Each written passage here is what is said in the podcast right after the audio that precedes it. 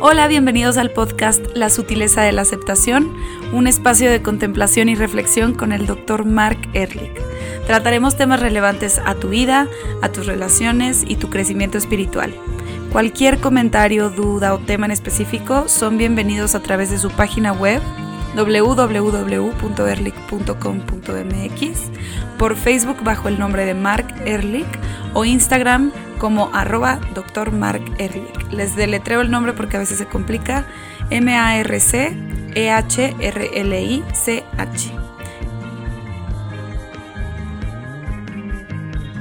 Hola Mark, ¿cómo estás? Bien, ¿y tú? Muy bien, gracias. Me da mucho gusto verte hoy. Pues sí, a mí también, siempre. Hoy y siempre. No, a, mí no me supo esta dice que te obligué a decirme algo bonito. no es cierto. Ah, bueno. Va, dime. Oye, hoy me gustaría platicar que tuvimos como un comentario en el en Instagram que me gustaría desarrollar aquí. ¿Lo puedo leer? Sí, claro.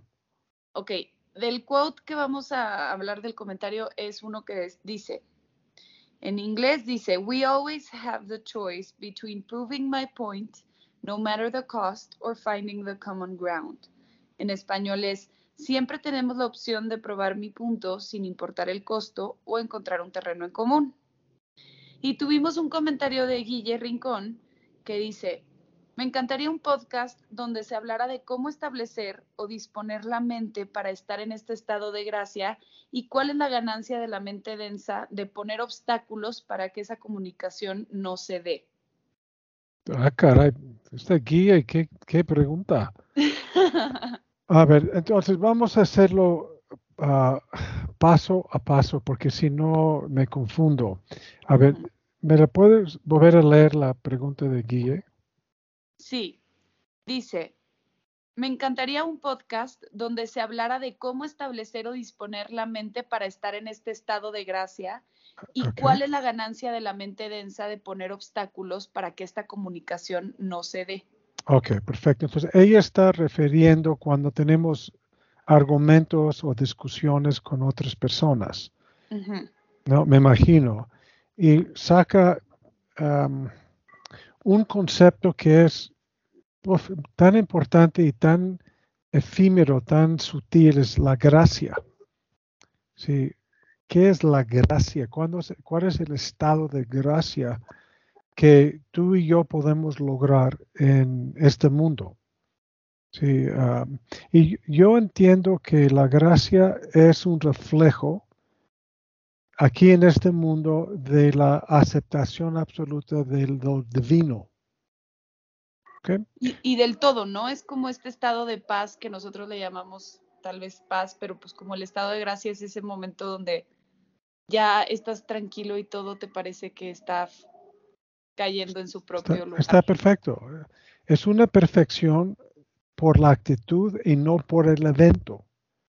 Sí, déjeme elaborar esto, después vemos el otro concepto de la perfección y podemos llegar entonces a la mente densa y por qué la mente densa contiene tanto sufrimiento. La gracia es cuando tú logras la completa aceptación de lo que sucede sin caer en el conformismo, sin caer en la apatía, pero más bien es un estado mental en donde tú reconoces que las cosas como están están perfectas. Este esta perfección no es un término, no es una un evento condicionado, como por ejemplo, eh, la, persona que, tenías muchas ganas de conocer te llama o te manda un ah, inbox. Entonces, pues la vida es perfecta. No, este no es.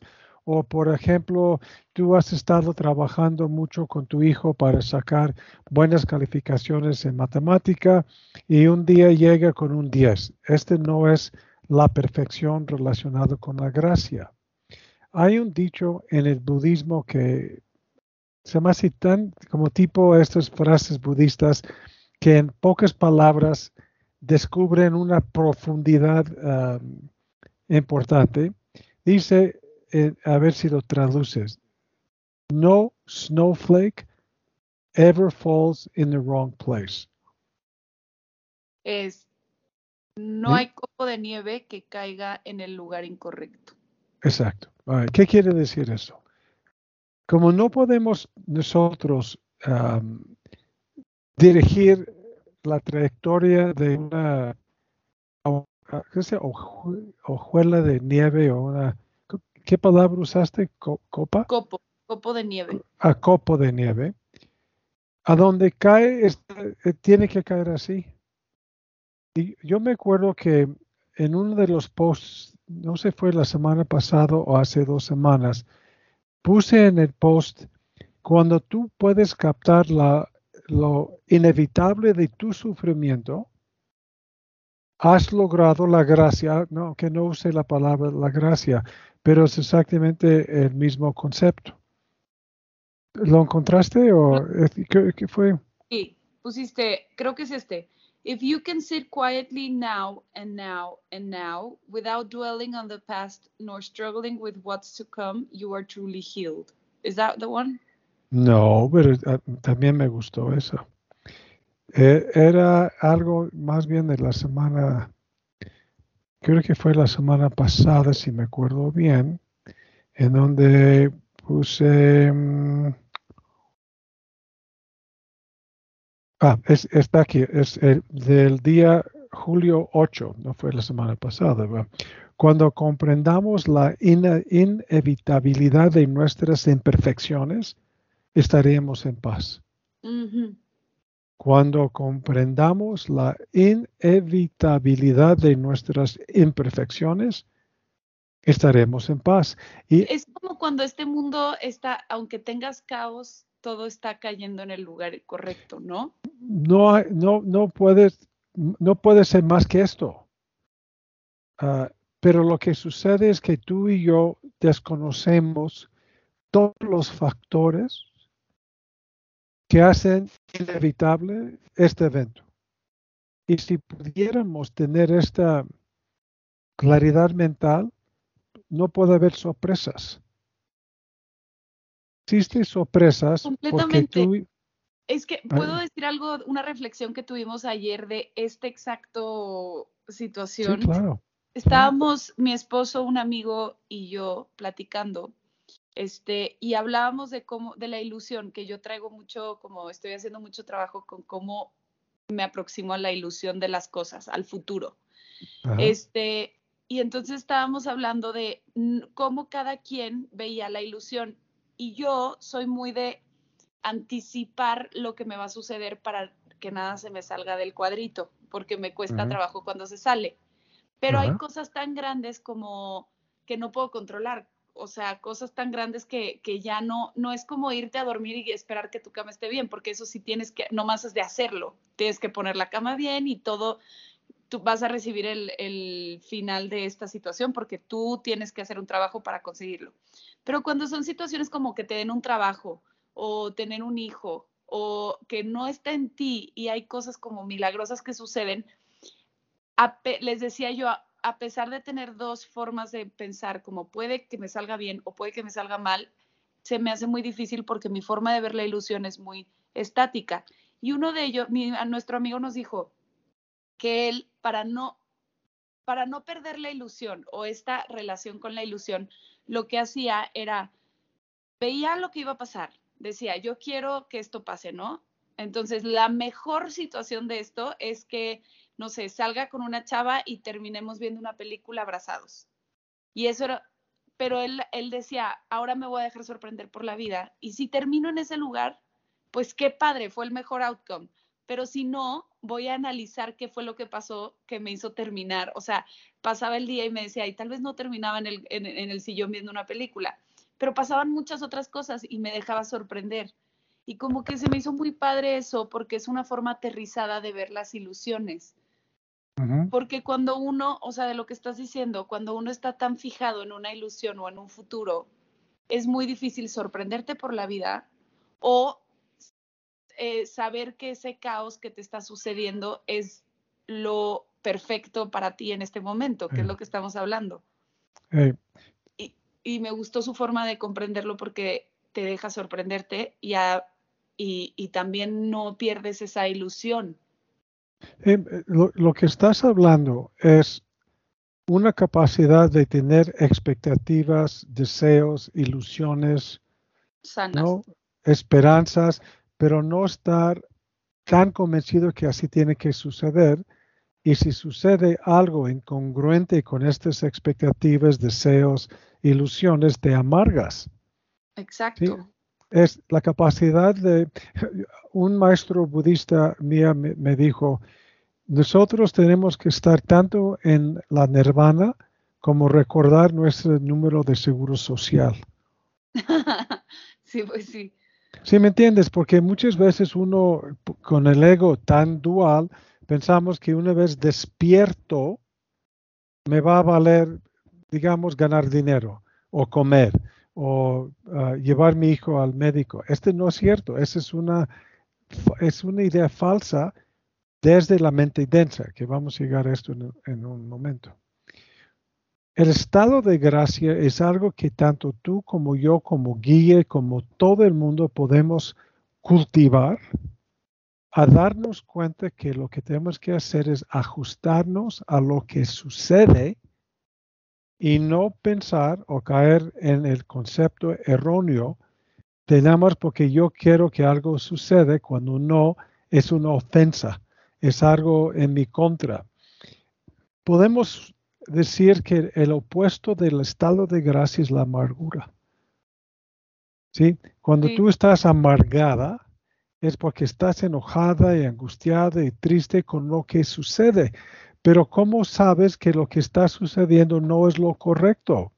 Porque tenemos ideas y expectativas, ilusiones, uh, deseos por algo basada en nuestra propia necesidad psicoemocional. Y fijos, a mí yo lo que estoy practicando es tener estos deseos, ilusiones y todo, pero no tan fijos como me los imagino, porque luego los fijo y no suceden y me frustro. Entonces cambia a me gustaría. a, ver, ¿podemos platicar de tu ah, próximo proyecto?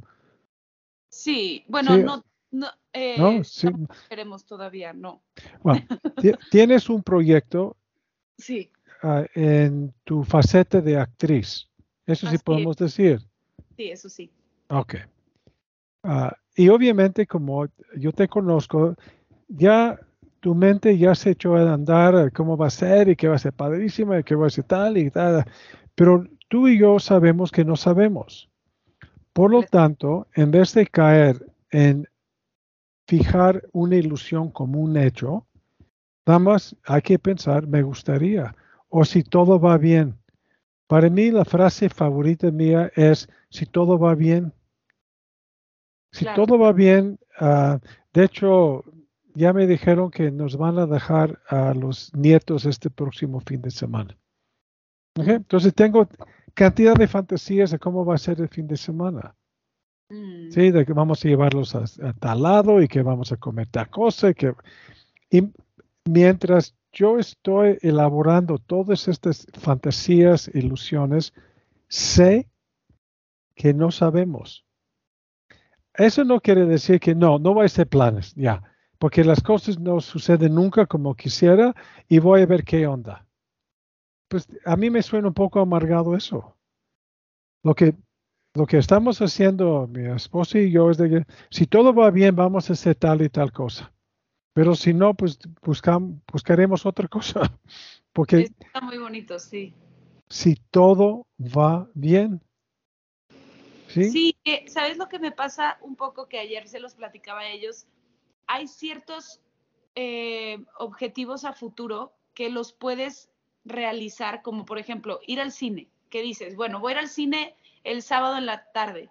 Ajá. Está en ti ir al cine o no. El cine va a estar ahí y va a tener películas. Entonces es nomás para cumplir ese, ese objetivo es simplemente accionar.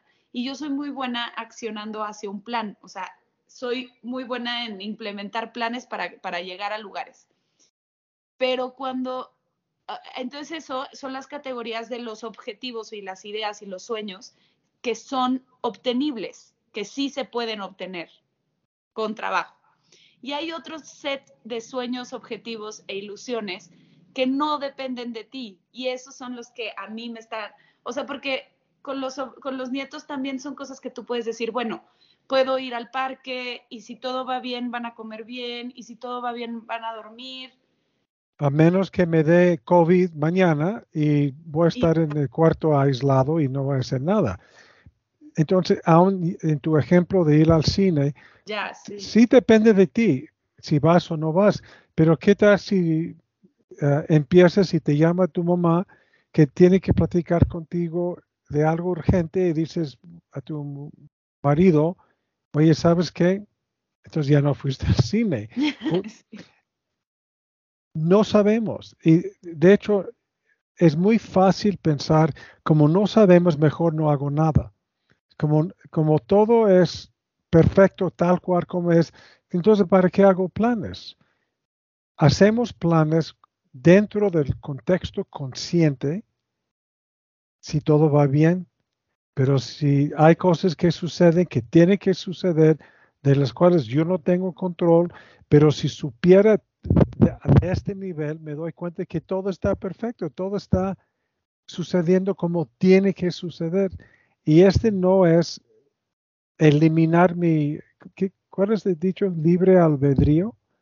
Oh, ajá, sí. No, no es esto. Es más bien mi libre albedrío es dado esto, ¿qué quiero hacer? ¿Sí? Dado esto, entonces vamos a poner que tú ya hiciste planes con tu marido, que vamos a comer primero y tomar una copita de vino y después una, una chick flick romántica que seguro te encantan y tu pobre marido tiene que aguantar porque te quiere, porque él quiere ver otro tipo de película. Y estás tan ilusionada ya sacaste tu ropa en tu mente que te vas a poner y ya hablaste con una gran amiga que te va a maquillar, pues va a ser un date y entonces estás fascinada. Y sábado en la mañana algo sucede y no pueden realizar eso. Si me entiendes, entonces no confundas la ilusión y la expectativa con la realidad. Son cosas distintas. Y, no, y, lo que sucede no está en tu contra. Lo que sucede, sucede. Y si va en, en, contra tuya es porque tú estás imponiendo tu ilusión sobre la realidad. Ok, pero a ver. Entonces, a ver. Devil's eh, advocate. Eh, este... Abogado del diablo, habla. Del diablo. Eso. Cuando. Eh, entonces, ¿cómo consigues lo que quieres cuando estás fluyendo en el río sin remedio. O sea, ah, sin, remedio. ¿Eh? Tal vez hay veces que yo nado a contracorriente. Y sí lo puedo ver y por eso me amargo cuando no suceden las cosas, porque hice tanto esfuerzo en nadar contracorriente que, que cuando no sucede es como, uff, uff, o sea, me, me desilusiono. Pero entonces, ¿qué tanto? O sea, en esta, imagínate una analogía donde hay un río y tú tienes que ir flotando con lo que te pasa y fluyendo y sabiendo vivir y sabiendo manejar y todo. ¿Qué tanto fluyes con el río y qué tanto nadas a contracorriente para conseguir tus objetivos? ¿Por qué entonces flotar es contradictorio a contracorriente? Porque flotar te lleva al destino que la vida te está llevando. O sea, es aceptar lo que te está pasando todo el tiempo. Déjeme cambiar sientes como me gusta esa piedra o me gusta ese objetivo y aunque la vida me esté empujando a otro lado, voy a tratar de conseguirlo. A ver, te voy a decir quién en tu vida es el mejor reflejo de lo divino. ¿Estás lista? Estoy lista. Es la voz de Waze. Y te voy a decir por qué. Tú pones en Waze tu destino. Quieres ir a Cuernavaca. ¿Ok? pero tú no tienes idea cuál es la trayectoria o qué está sucediendo porque no tenemos esta visión. Sin embargo, la aplicación de Waze por todos sus algoritmos tienen la visión del camino. Y tú puedes salir de tu casa que tú vives en la Roma y vas a Insurgentes y vas a, ya tienes tu, tu camino. Pero cosas suceden y tienes que cambiar tu camino sin perder de vista tu destino. Es contracorriente porque dices, quiero ir por insurgentes porque tengo que hacer tal cosa por uh, CEU y entonces tú misma vas contracorriente porque la corriente no tiene dirección. La corriente es lo que sucede. Y si, si nosotros tuviéramos la, la, percepción o la ah, perspectiva de un Waze, sabes que todo va hacia tu destino, nada más que de una forma que no esperabas, pero no es contracorriente, es aprender a navegar por los obstáculos con la idea de que tu objetivo, que este, en este ejemplo es Cuernavaca, para ti es muy importante en este momento. Pero aún así, aún así, cosas en donde no puedes llegar a Cuernavaca, entonces sufres la falta de cumplimiento con el objetivo y encuentras la forma de, a pesar de esto, vivir en paz. Suena muy bien. ¿Sabes cómo me imaginé lo que dijiste así? Es que soy muy de imágenes y me gusta mucho ponerlo en imágenes. si estaba viendo este río, ahora imagino que pues sí, como dices, no necesariamente las cosas están fluyendo a contracorriente, más bien los destinos se encuentran enfrente de mí y yo tengo que llegar a mis objetivos fluyendo con la corriente y esquivando los obstáculos, pero sabiendo que enfrente tengo mi objetivo. Ajá, exacto. Ah, y este nos lleva a otro tema. Tenemos que ah, explorar cuál es el peso o el valor de este objetivo. Y ahí es otro tema en donde nosotros proyectamos al objetivo factores psicológicos, emocionales, que seguramente no los tiene nada más por sí mismo. Entonces, sí, eso está cañón, porque justo también ayer en la noche voy a compartir esa historia. ¿Y por qué no me invitaste? Pues una buena plática. Pero no, ayer en la noche antes de dormir, me acuerdo ah. que ya estábamos a punto de dormir y le dije a mi esposo como, me encanta dormir contigo, o sea, no más dormir en la misma cama, porque es lo único que puedo saber que todas las noches en algún momento vas a estar al lado de mí durmiendo. Ya sabes, como que es algo de lo más seguro que tengo en esta vida por el momento. Sí, y lo disfruto bien. Mucho.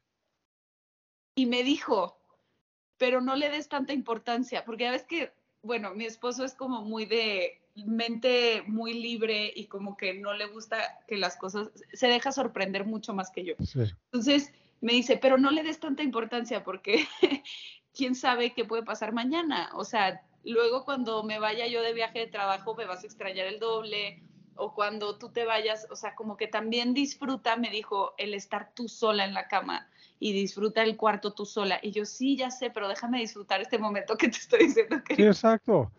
Es, a lo mejor tu esposo tiene un tema con sentirse atrapado o obligado. Yo creo que ah, puede ser más por obligación que por sentirse atrapado.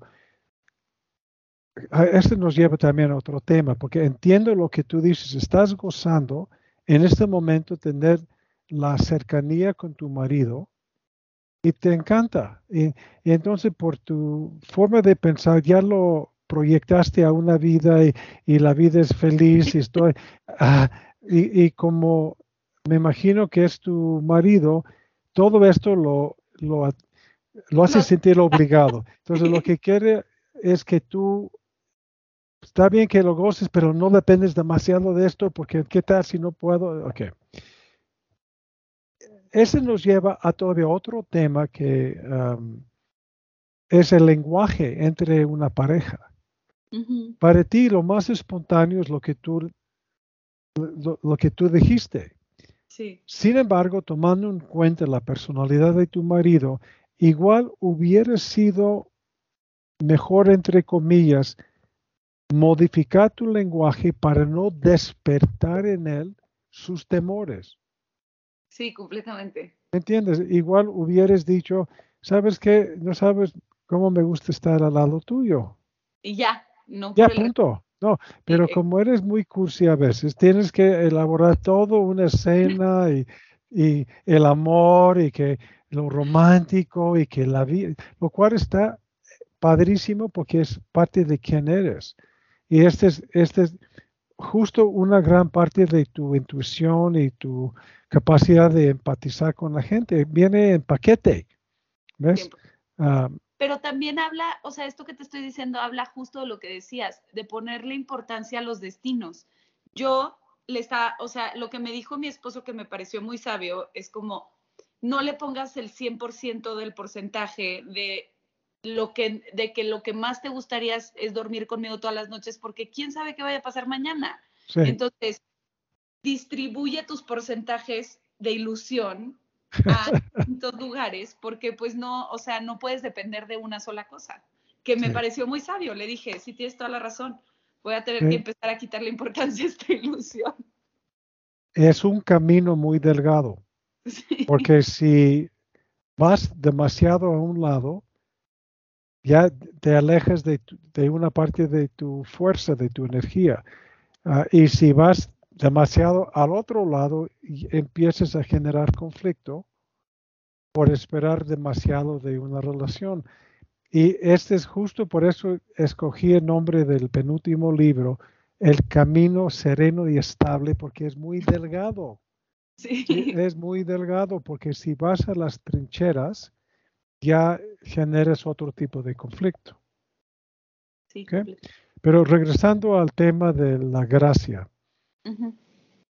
La gracia, nada más para entender, es la aceptación y el aprecio. Esa es otra parte del concepto tan importante.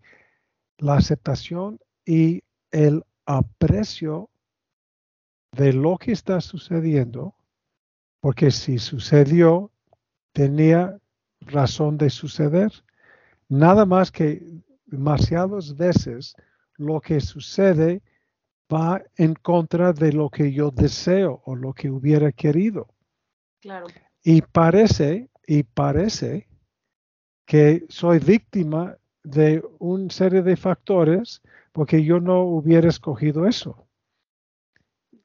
La Sí, percepción de mí mismo como víctima o de mala suerte es porque yo elevo mi necesidad o mi expectativa a nivel de caus- casualidad, sí, caus- sí, sí, casualidad, de causalidad causa. ca- Ca- ¿Cuál es? Creo- Causalidad. Sí, exacto, ah, de causa. Ajá. ¿eh? Causality, nada más para que vean que Sí, sí sé- qué quiere decir, pero no sé la traducción. Ajá. Ok. ah, y la gracia es la fluidez que nosotros tenemos porque no estamos imponiendo deseos. que eso me lleva al- a, la segunda parte de la pregunta de Guille, que decía, ¿por qué la mente densa nos pone obstáculos y para qué sirven en la vida? O sea, ¿por qué son relevantes en nuestras vidas? Y creo que lo que estás diciendo es la respuesta, A ver cuál es, porque que la mente densa y esa resistencia que tenemos a lo que nos está pasando nos ayuda a poder poner un freno de mano y que nos, digo, en lo ideal contemplas y, y observas qué es lo que tienes que aprender de, las, de, la, de esta necesidad, o sea, de estos eh, obstáculos. ya, ¿Qué es lo que ahorita me toca aprender para seguir avanzando de la forma en la que la vida quiere que avance? O sea, ¿eh? que también habla mucho de la fe, porque, o sea, yo he ahorita estas, hace dos semanas pasé por una situación muy así que me traía como que, como le digo a Daniel, lo voy a decir en inglés, es un shit happens situation, porque no puede Ujú. ser que suceda y que sea algo negativo.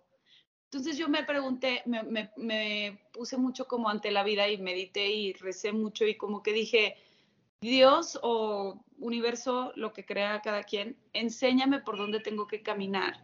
Y te juro me voy a poner flojita y cooperando, pero sí necesito que me saques de aquí. O sea, sí necesito que me empieces a mostrar para dónde me tengo que ir. Y entonces fue muy claro que cuando me dispuse a moverme del lugar, empezó a fluir el río hacia un lugar que no tenía esperado. y me di cuenta que estas cosas que me sucedieron de, de que me podía victimizar, que me podría poner en el peor lugar, me estaban enseñando que tenía que vivir en presente, que lo que me estaba faltando era vivir en presente y fluir con lo que la vida quiere que haga ahorita. Lo que tú te estás refiriendo a, un, una realidad de la mente densa y la mente sutil. La mente densa ve obstáculos y la mente sutil ve oportunidades. Y no hay forma de cambiar la mente densa para que vea oportunidades, ni puedes cambiar la mente sutil para que vea obstáculos, porque eso no es parte de su DNA, sus códigos. Entonces, lo que tú pudiste lograr con lo que me estás contando es activar tu mente sutil acerca de un evento que aparentemente para ti fue inesperado y por lo tanto doloroso. ¿A dónde voy? Es, tiene una, un componente de curiosidad. ¿A dónde voy? ¿A dónde voy para poder crecer con este evento? La mente densa, que es la parte que más nos hace pensar quiénes somos, impone sus intereses, necesidades, expectativas como si fuera la realidad. Y cuando la realidad sucede, parece que va en contra de, de mí mismo. Sí, completamente. Ok, pero este mí mismo, como tú y yo sospechamos, no eres tú en realidad, es simplemente tu personalidad o tu identidad mundial. Pero quien eres tú, como hemos platicado una y otra vez, va más allá de tu personalidad. La mente densa y la personalidad son íntimamente relacionadas. De hecho, creo que no hay uno sin la otra. Sí, me parece que también por eso la mente sutil sí tiene un factor de fe. No de fe de religioso, pero de fe que las cosas van a suceder, porque creo que para mí lo más importante en este cambio de mente densamente sutil para poder salir del hoyo negro fue como ya me dispongo al, a mi higher a mi higher self. superior a, Dios a lo que haya aquí arriba que me ayude a conectar con el con el porqué de la situación y no el porqué a mí ya sabes ya. Entonces como que pero, pero sí siento que tiene que haber fe porque decidí confiar y tuve la oportunidad de confiar. confías en tu capacidad de aprender de lo que sucede. Esa es la fe, la fe en tu propia capacidad de responder de forma sana, adecuada, funcional, espiritual a lo que sucede. Y eso es porque aceptas, como yo te conozco, de que a veces no sabemos. Y lo que quieres hacer es convertir, convertir un evento doloroso a un evento de aprendizaje. Pero eso es porque tú lo estás decidiendo. Tú decidiste meterte al río. Nadie te empujó. Y como ya, estás en el río, decides cómo quieres navegar. ¿Sí? Es donde es la parte del libre albedrío que nosotros tenemos que tomar una decisión de, por ejemplo, experimentar la gracia. Porque es muy fácil porque tenemos, estamos íntimamente conectados con la mente densa de ver el evento como una amenaza a mi bienestar, pensando que de veras es una amenaza.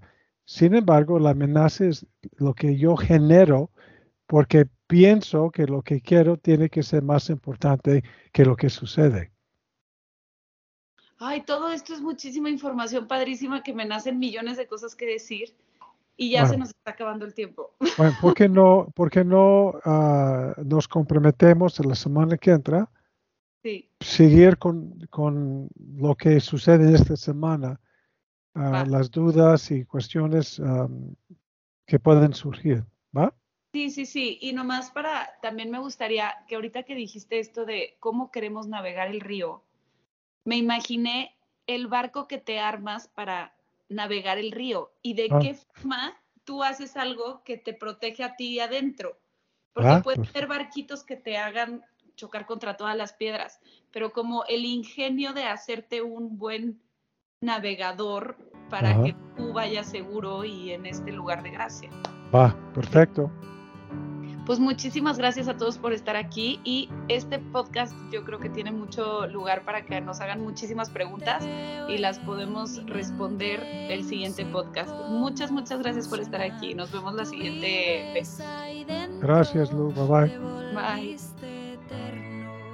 Nueva estrella brilla en el universo, mirándonos, pensándonos.